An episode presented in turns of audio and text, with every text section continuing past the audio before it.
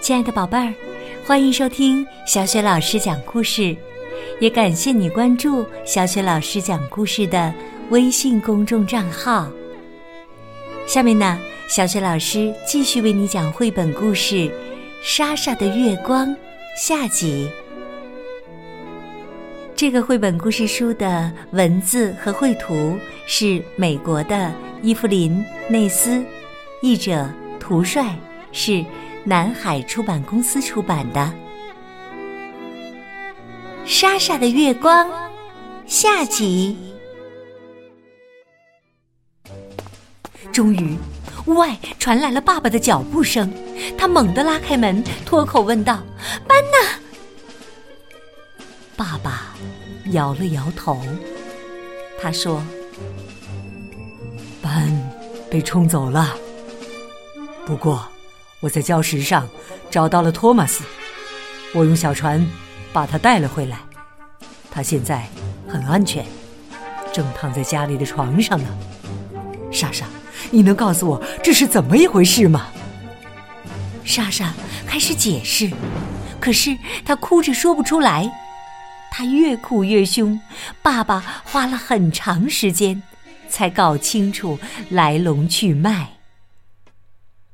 最后，爸爸说：“莎莎，去睡觉吧。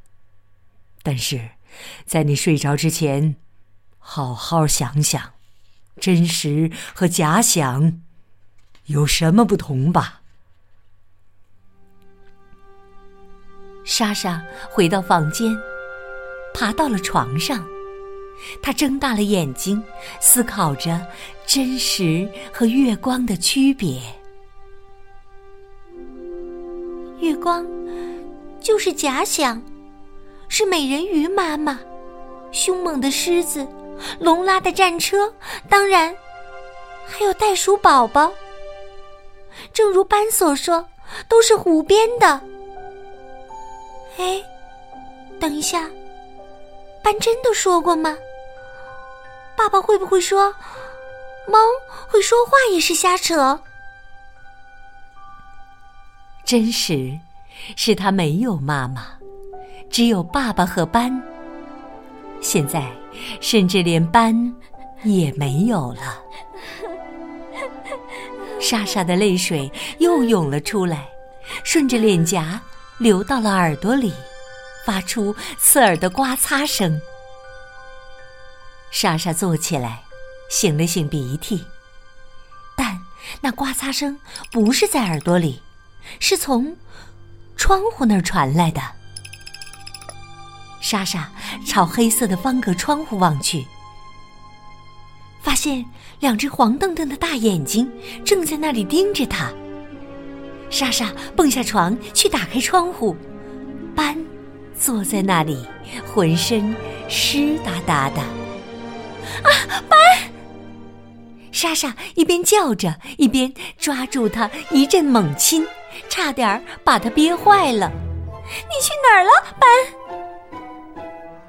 班简单的讲完了事情的经过。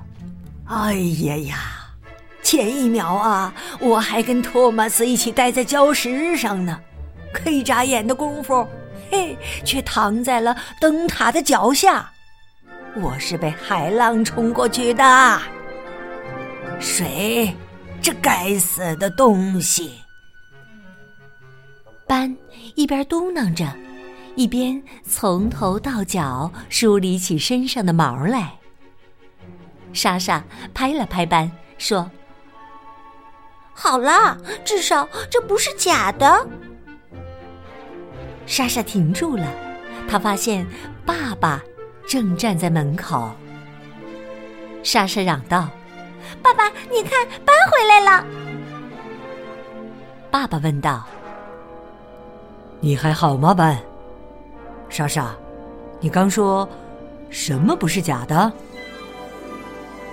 班，还有你，还有托马斯。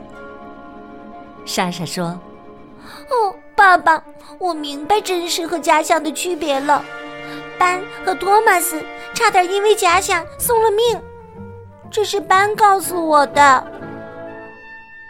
爸爸疑惑的问：“他告诉你的？莎莎说：“呃，如果他会说话的话，就会这么告诉我。”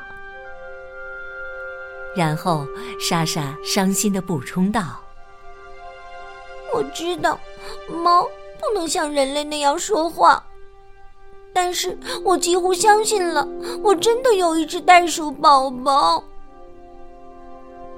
爸爸目不转睛的看着他，然后说：“假想有好有坏，重要的是要知道它们的不同在哪里。”说完，他亲了亲莎莎，和她道晚安，然后走出了房间。爸爸把门关上以后，莎莎说：“你知道的吧，我只会留下我的战车了。”这次，班没有打哈欠，也没有摇头，而是舔了舔莎莎的手。等莎莎上了床，他便蜷缩在她的脚旁，睡着了。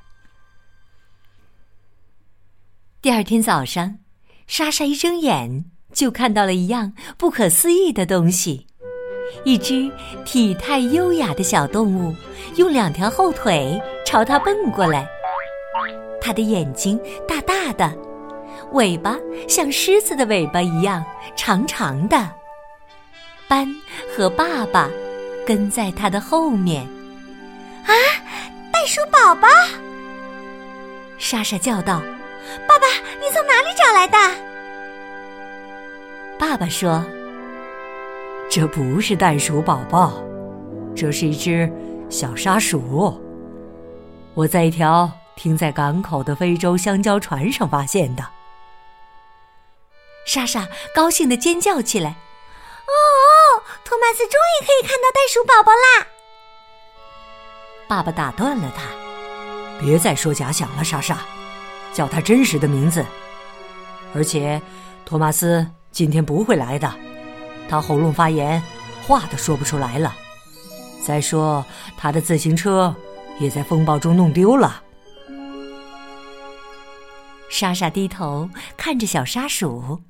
轻轻地抚摸着他的小脑袋，问道：“爸爸，你觉得我应不应该把小沙鼠送给托马斯？”爸爸什么也没说，斑舔着自己的尾巴。突然，莎莎大声叫道：“跟我来，斑！”莎莎跳下床，穿上鞋子，一手抓起外套，一手抱起小沙鼠，冲出了家门。斑紧跟在他的后面。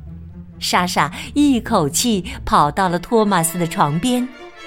莎莎小心翼翼地把沙鼠放到托马斯的肚子上。只见那个小家伙挺直了身子蹲在那儿，睁大了眼睛看着托马斯。托马斯喘着气问道：“哇，他他叫什么呀？”月光。莎莎说着，向班露出了一个大大的、灿烂的笑容。